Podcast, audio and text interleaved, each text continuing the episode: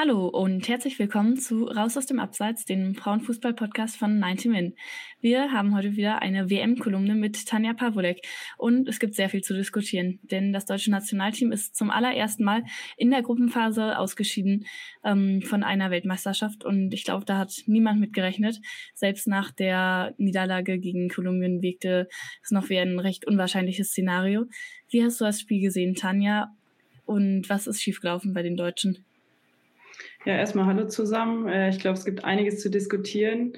Äh, ich muss sagen, ich war definitiv enttäuscht von der Leistung, ähm, nicht nur taktisch, sondern auch körperlich. Ich fand, ich war sehr überrascht, wie Südkorea ähm, dagegen angegriffen hat und auch in den Zweikämpfen präsent war. Damit kamen die Deutschen irgendwie auch gar nicht zurecht und irgendwie hat auch so ein bisschen der Plan gefehlt, hatte ich das Gefühl. Also gefühlt ist es äh, langer Ball auf Pop und dann mal schauen, was passiert. Sie wird ihn schon reinköpfen und äh, mir fehlt da so ein bisschen der der Spielfluss, der Spielwitz und ähm, ja, man hat die Unsicherheit gemerkt und es hat sich über das ganze Spiel erstreckt. Und ähm, ja, deshalb ähm, war ich sehr enttäuscht von der Leistung.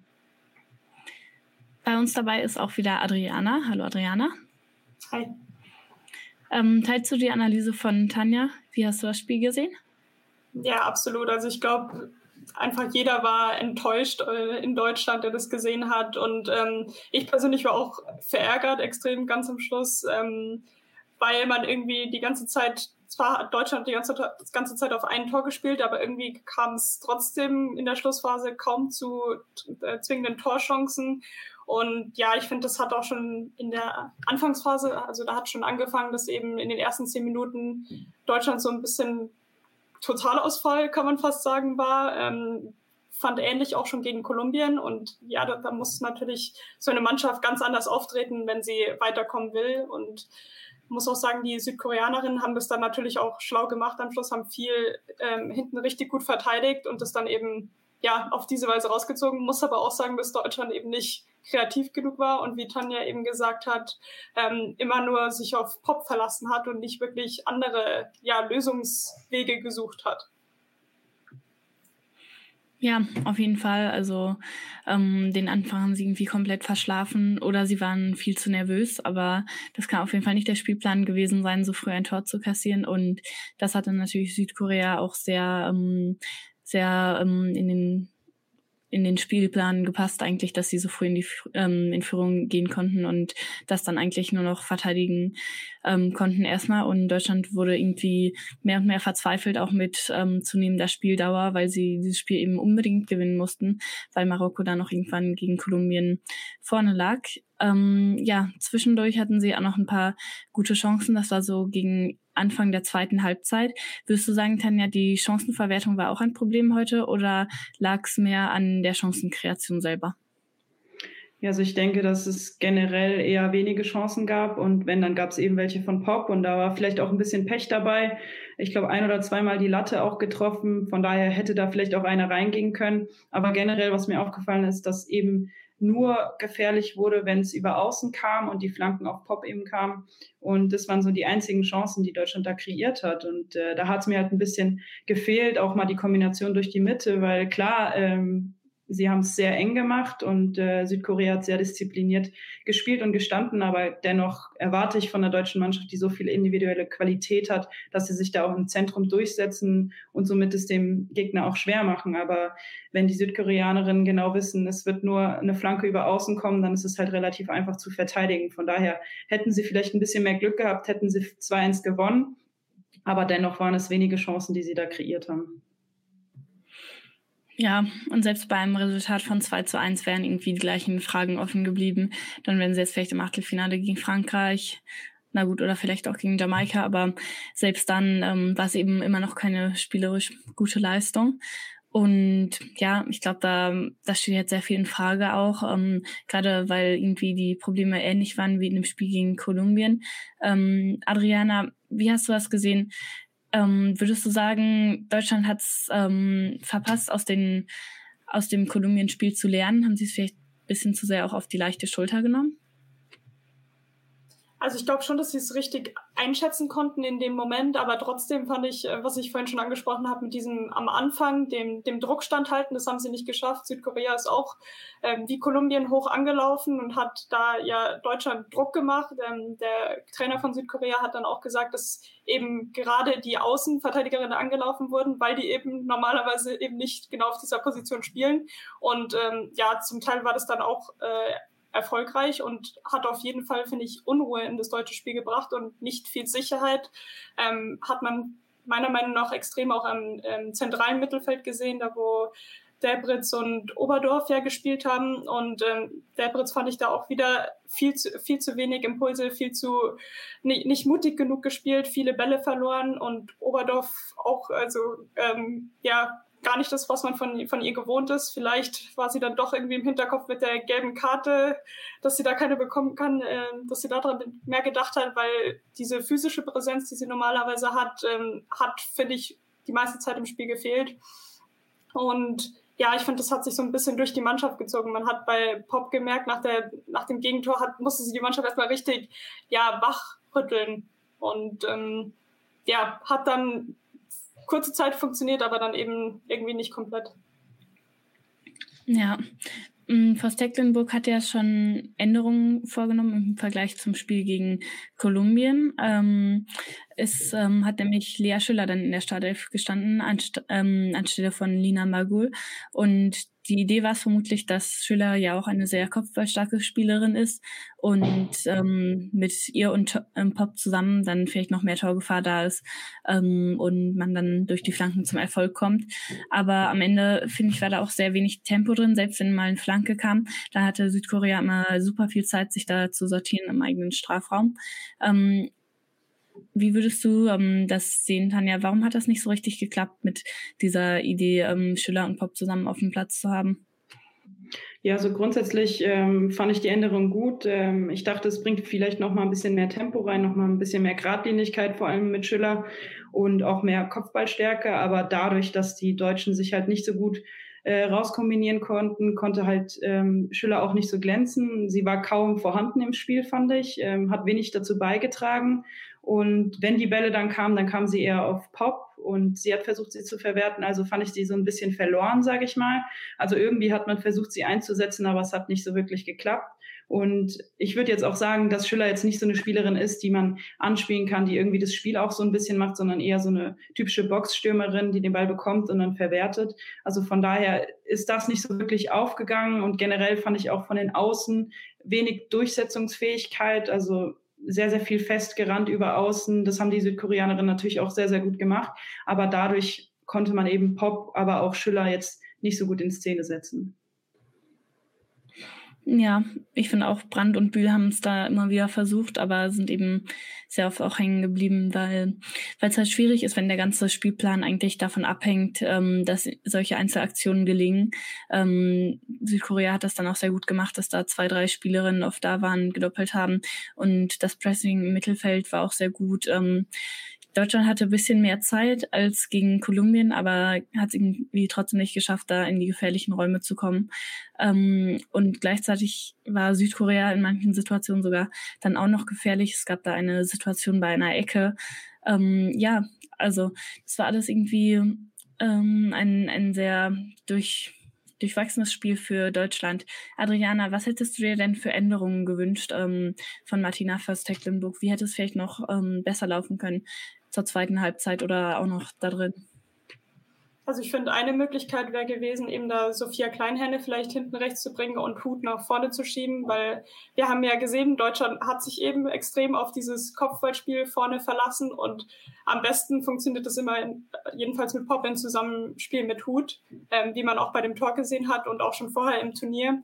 Ähm, auf der anderen Seite vielleicht dann Sidney Lohmann doch noch früher reinbringen, vielleicht sogar von Anfang an. Also ich finde, bei, ihr hat man deutlich gemerkt, als sie reingekommen ist, sie hat extrem viel Schwung reingebracht, ähm, hat viel versucht, auch wenn sie ein paar Mal hängen geblieben ist. Aber ich finde, sie hat so das ein bisschen verkörpert, was man sich von der Mannschaft gewünscht hätte am Schluss, dieses auch ein bisschen ins Risiko gehen, um dann vielleicht ähm, dadurch dann noch einen Treffer irgendwie zu erzielen. Ähm, ich glaube, das hätte dem Spiel gut getan. Und ansonsten vielleicht dann doch eben Ball hinten ähm, ja mit der, mit der Viererkette das nicht so gut funktioniert hat, dann vielleicht doch irgendwie auf Dreierkette sowas umzustellen, aber da könnte ich mir auch gut vorstellen, dass das vielleicht dann doch vorher nicht so gut eintrainiert wurde und dass man sich dann doch auf das, sag mal, eher altbewährte konzentriert hat. Und ja, also ich glaube, da, klar, und danach kann man immer viel, viel sagen, was man hätte besser machen können. Aber ich glaube, da das insgesamt hätte, hätte man einfach mutiger sein müssen. Das war so mein Eindruck. Ja, ähm, würde ich auch zustimmen. Zum Beispiel hätte es ja auch mal sein können, dass das Mele Frum vielleicht noch etwas weiter dann auch mit nach ganz vorne geht, weil was soll man schon verlieren in der 14. Minute der Nachspielzeit. Man braucht eben unbedingt dieses Tor. Wenn man dann noch eins kassiert, ist auch egal. Ähm, also der, den, diesen Mut habe ich auch irgendwie vermisst und dann auch ähm, ist ja auch ein Mut, sich die sich einzugestehen, dass es irgendwie nicht so funktioniert, wie man es eben wollte, ähm, dass Hut und Hagel da auf ihren Außenverteidigerpositionen immer wieder überspielt werden. Und das hat auch der Trainer von Südkorea nach dem Spiel gesagt, Colin Bell, der hat gesagt, das sind super Spielerinnen, die beiden, ich finde die super gut, aber es sind eben eigentlich keine Außenverteidigerinnen. Und das war eigentlich ganz klar, dass es als Schwachstelle ausgemacht würde ähm, von diesem deutschen Spiel ja, und nach so einem Ausscheiden, nach so einem historischen Ausscheiden ist natürlich klar, dass ähm, sich da auch viel Kritik gegen die Trainerin richtet. Ähm, wie siehst du das, Tanja? Wie viel Schuld trägt Martina Voss-Tecklenburg an dieser Niederlage und wie viel die einzelnen Spielerinnen eher? Ja, natürlich ist es so, dass äh, die Trainerin sehr, sehr viel Zeit hatte, jetzt auch ähm, mit der Mannschaft äh, zu trainieren. Ähm, sie haben sich gut vorbereitet ähm, und ich denke schon, dass sie eingestellt waren. Die Frage ist halt ähm, für mich jetzt persönlich, ob es flexibel genug war, ähm, auf alles auf Pop zu setzen. So hat es für mich gewirkt, jetzt die drei Spiele. Und da ist halt die Frage, ob man Martina, dann, Martina Voss-Tecklenburg dann auch sagen kann, okay, war das Spiel nicht zu variabel, ähm, taktisch dann nicht gut genug oder liegt es eben auch an der Version der Spielerin. Ähm, ist halt auch die Frage, sie hatten sehr, sehr wenig Pause, vor allem die Wolfsburg-Spielerin eigentlich ständig im Betrieb. Und bei denen hat man ja auch gemerkt, zum Ende der Saison in der Bundesliga, dass nicht mehr alles lief, dass sie Spiele verlieren, die sie eigentlich nicht verloren haben früher. Also von daher ist es, glaube ich, eine Mischung, würde ich sagen, aus den Spielerinnen, die natürlich es auf den Platz bringen müssen, aber eben auch der Taktik, die für mich eben zu eingefahren war, eben alles auf Pop zu setzen und ähm, nur auf die Flanken zu setzen, weil ich denke, die spielerische Qualität wäre da gewesen, um mehr Lösungen ähm, aufzeigen zu können und eben auch ähm, vielleicht auch mehr Spielerinnen wie Lohmann zum Einsatz zu bringen. Ich weiß halt nicht, wie, inwiefern sie fit war, aber wie Adriana schon gesagt hat, fand ich, ähm, hat sie sehr, sehr viel Schwung reingebracht. Also von daher hätte man da vielleicht auch ein bisschen mutiger aufstehen können. Ja, auf jeden Fall. Das ähm, mit der Belastung ist ähm, sicher richtig, was du sagst. Das ist ja immer mehr ein Thema. Ähm, die Anzahl der Spiele ist richtig explodiert in den letzten Jahren. Also ich glaube, früher hat so eine Spielerin meistens 30 Spiele gemacht, wenn sie jetzt schon in der Nationalmannschaft in Champions League war. Und inzwischen können es auch mal 50, 60 sein, was natürlich ähm, auch dann eine große Steigerung ist. Und man hat das vielleicht auch so bei den anderen ähm, Favoriten gesehen, da kommen wir später nochmal drauf zu sprechen, aber auch England, Frankreich oder so haben sich ja nicht immer leicht getan. Ja, andererseits eben diese taktische Flexibilität ist da wirklich komplett abgegangen. Ähm, was mich noch interessieren würde aus deiner persönlichen Erfahrung, Tanja, ähm, woran erkennt man einen guten Trainer oder eine gute Trainerin oder was ähm, ist dir da wichtig? Ähm, so die Kommunikation, die taktische Flexibilität oder vielleicht auch ähm, die, ähm, die Dinge so einfach zu vermitteln? Was würdest du sagen? Ich glaube, es ist klassischerweise das Gesamtpaket. Ähm, es ist natürlich gut, wenn ein Trainer sehr, sehr viel kommuniziert, aber eben auch taktische Vorgaben gibt, aber auch nicht zu viel, weil man dann vielleicht nicht mehr so kreativ ist. Also es ist, würde ich sagen, so die goldene Mitte von allem. Ähm, es ist immer gut zu wissen, woran beim, beim, bei einem Trainer auch ist. Also, dass man weiß, welche Rolle man spielt, dass man diese Nahbarkeit auch hat und dass man auf, auf einer Stufe ist mit demjenigen aber eben auch, dass man das Gefühl hat, dass ähm, er einen weiterbringen kann. Und ähm, das Gefühl habe ich von Martina Voss-Tecklenburg und ich habe jetzt auch von meinen Kolleginnen jetzt nichts anderes gehört, dass ähm, es generell eine sehr, sehr gute Trainerin ist. Ja, ähm, das ist jetzt ihr drittes Turnier ähm, gewesen mit Deutschland, glaube ich. Ähm, nach der WM 2019, wo sie auch schon ähm, dabei war, und der EM im letzten Jahr natürlich. Adriana, wie blickst du denn auf ihre Zeit als Trainerin ähm, von Deutschland? Würdest du sagen, Deutschland hat sich in der Zeit deutlich weiterentwickelt oder was ist vielleicht auch so ihr Trainerstil, falls man das ausmachen kann? Ein Spielziel, den sie besonders pflegt? Also ich finde vom Spielstil ist es eigentlich sehr, wenn man das so sagen kann, so typisch deutsch, einfach auf, auf Ballbesitz meistens spielen und dann eben wie vorne die, ähm, ja, normalerweise mit Kreativität dann irgendwie die Aufgaben lösen. Im deutschen Fall dann jetzt immer mehr Richtung Flanke, Pop und so weiter. Ähm, glaube insgesamt der Erfolg war ja eher mäßig, also bei der WM 2019 ja eher nicht, nicht so weit gekommen. Bei der, im Vorfeld von der EM hatten wir jetzt auch nicht die größten Hoffnungen, sage ich mal, auf das deutsche Team, aber sie haben dann doch irgendwie überzeugt. Ähm, weiß man dann auch nicht, wo, woran es genau dann gelegen hat, ob das einfach von der Teamzusammenstellung, dass da der Zusammenhalt so gut ge gepasst hat, dass es dann sich auf den Platz übertragen hat, da könnte ich mir das gut vorstellen. Und jetzt bei der WM ist es eigentlich so komplett umgeschlagen. Deswegen glaube ich, ja, sind auch so viele enttäuscht oder überrascht, dass es jetzt so passiert ist. Und ja, da muss man jetzt schauen. Also ich glaube, da wird jetzt bestimmt ja, das Gespräch gesucht werden, sobald ein bisschen, ja, bis man ein bisschen Distanz zum, zu dem Spiel aufgebaut hat. Ähm, es wird sicher, sicherlich Diskussionen geben, ob Martina Voss-Tecklenburg weiter das die Deutsche anführen soll, aber sonst muss man natürlich auch denken, was sind da Alternativen, die auch auf so einem ähnlich hohen Level agieren könnten. Und ähm, ja, ich glaube, da gibt's jetzt nicht die, die große Auswahl und ähm, vielleicht muss man dann auch einfach mit äh, ja mit der Bundestrainerin reden, dass sie vielleicht dann doch irgendwie taktisch dann noch mal ja eine Umstellung für die Zukunft erweckt. Ja, es gefühlt auch so ein bisschen so, dass die Stärken von der EM sich teilweise in Schwächen verwandelt haben. Also eben, dass Pop so stark ist, ist natürlich eigentlich super für das deutsche Team, aber es kann eben auch dazu führen, dass man dann viel zu sehr auf Flanken setzt und ähm, nur noch versucht, sie anzuspielen und dann ein bisschen abhängig davon ist. Ähm, also irgendwie Fluch, Fluch und Segen zugleich. Und ähm, bei der EM war Deutschlands ähm, Teamgeist auch, ähm, auch ein, eine große Stärke und auch diese Physis auf den Zweikämpfen. Aber jetzt hat man eben gesehen, dass, dass das halt nicht in jedem Spiel reicht, dass es eben auch spielerisch mal mehr gehen muss, dass da mehr Sp äh, Pässe ankommen müssen, dass, ähm, dass eben kreativere Lösungen gefunden werden müssen. Und das hat eben so ein bisschen gefehlt, gerade dann auch, weil andere Teams aufschließen und ähm, das taktisch dann auch immer besser machen gegen die Großen.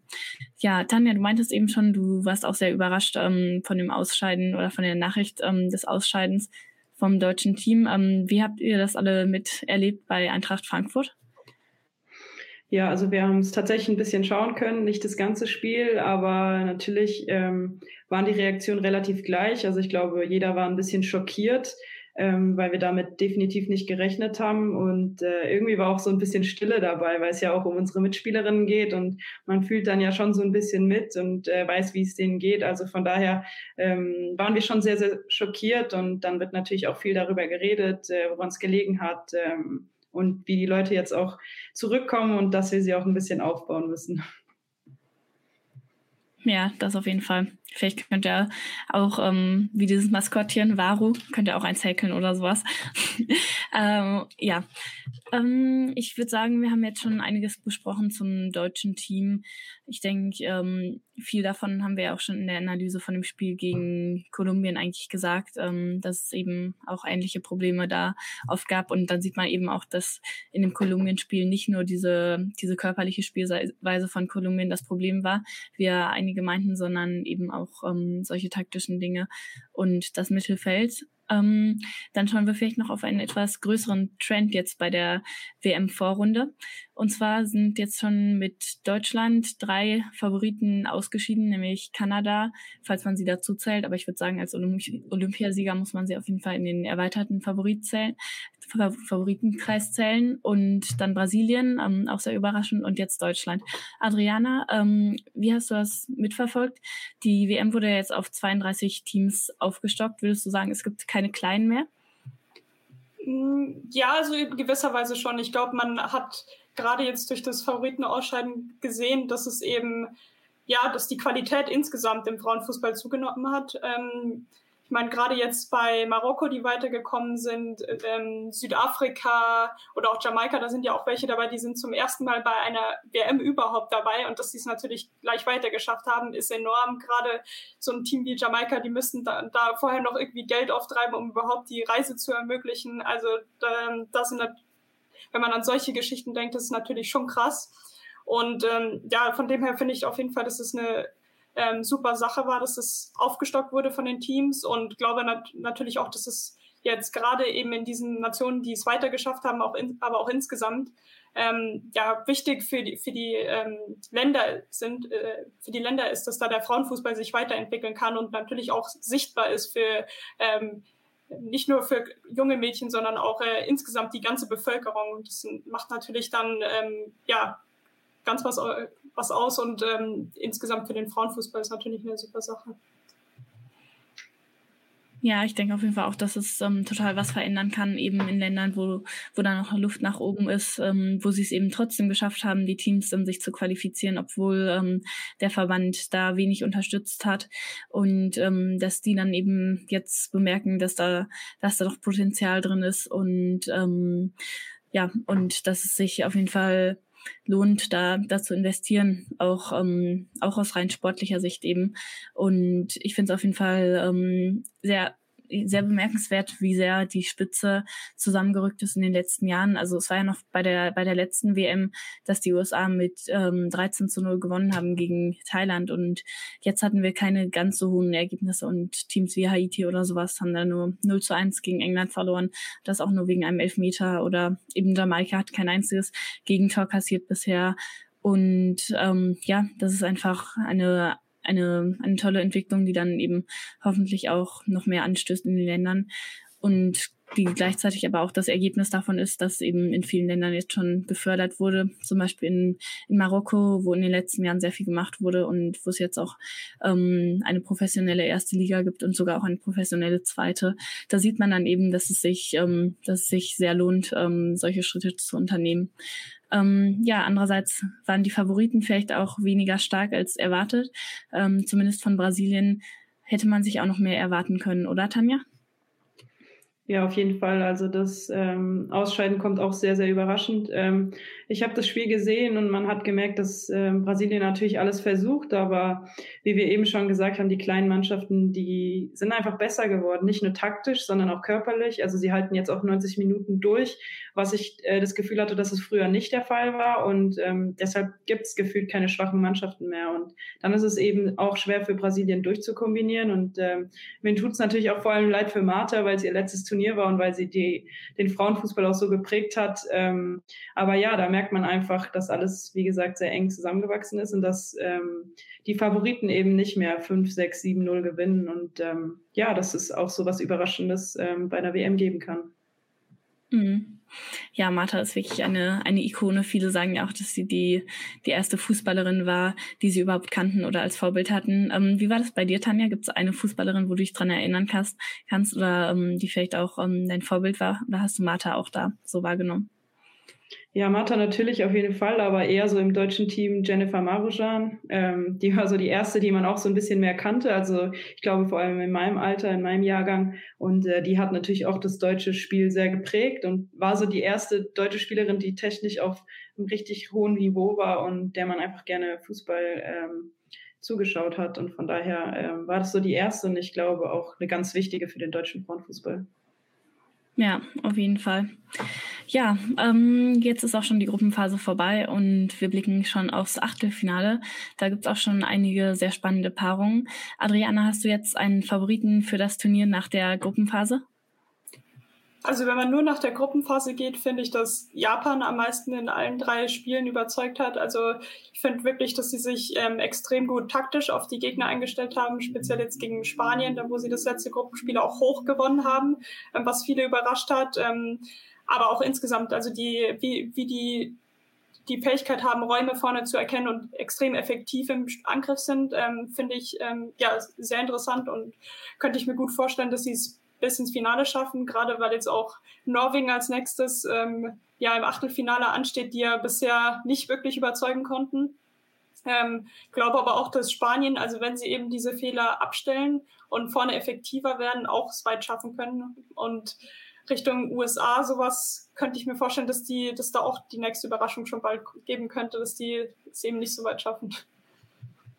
Ja, die USA hatten ja schon Glück, muss man sagen, dass sie es jetzt überhaupt ins Achtelfinale geschafft haben. Und das ist auf jeden Fall schon eine Überraschung. Ähm, eben in einer nicht ganz einfachen Gruppe mit Portugal und den Niederlanden, aber ähm, haben es da auch nicht geschafft, ein Tor zu schießen, schießen gegen Portugal. Und dann in der 92. Minute oder so der Nachspielzeit ist ein, ein Schuss von Portugal in den Pfosten gegangen. Also da haben, glaube ich, sehr viele sich schon, schon draußen gesehen, aber dann doch nicht.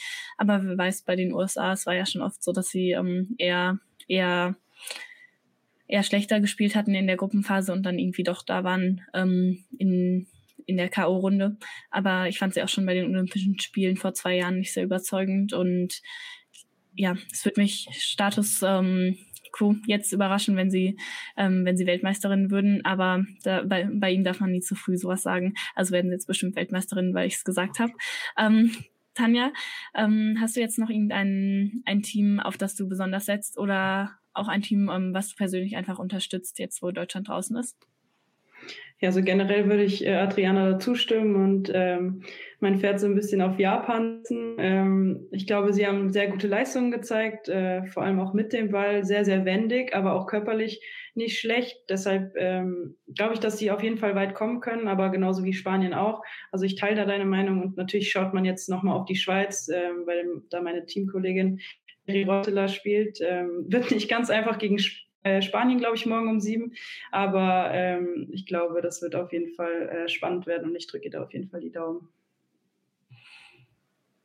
Ja, auf jeden Fall. Die Schweiz ist ja auch etwas überraschend ähm, Gruppensieger geworden. Also wer weiß, was da noch geht. Aber Spanien ist auf jeden Fall eine richtig große ähm, Hürde. Ja, sie müssen nur so spielen wie Japan, dann klappt schon. Aber ihr habt schon gesagt, Japan ist bis jetzt eigentlich das, das beste Team vermutlich vom Turnier. Auch ähm, so ein bisschen ein, ein Kontrast zu eben Deutschland, die sehr ideenlos waren. Und Japan hat es wirklich geschafft, sich ähm, da sehr, sehr flüssig durchzukombinieren, hatten, hatten eine tolle Übersicht und ähm, haben es auch geschafft, über die Flügel zu spielen und dabei aber trotzdem schnell zu sein und variabel und immer wieder zurückzulegen. Also ähm, hat mir auch fußballerisch auf jeden Fall am besten gefallen bis jetzt. Ja, dann ähm, würde ich sagen, war es das schon von uns ähm, mit dieser WM-Kolumne. Ich bedanke mich wie immer bei Adriana. Und bei Tanja, schön, dass ihr dabei wart. Danke auch, hat Spaß gemacht. Ja, und dann hören wir uns nach dem Achtelfinale wieder und drücken natürlich der Schweiz die Daumen. Bis dann. For the ones who work hard to ensure their crew can always go the extra mile and the ones who get in early so everyone can go home on time. There's Granger, offering professional grade supplies backed by product experts so you can quickly and easily find what you need. Plus, you can count on access to a committed team ready to go the extra mile for you. Call, clickgranger.com, or just stop by. Granger, for the ones who get it done.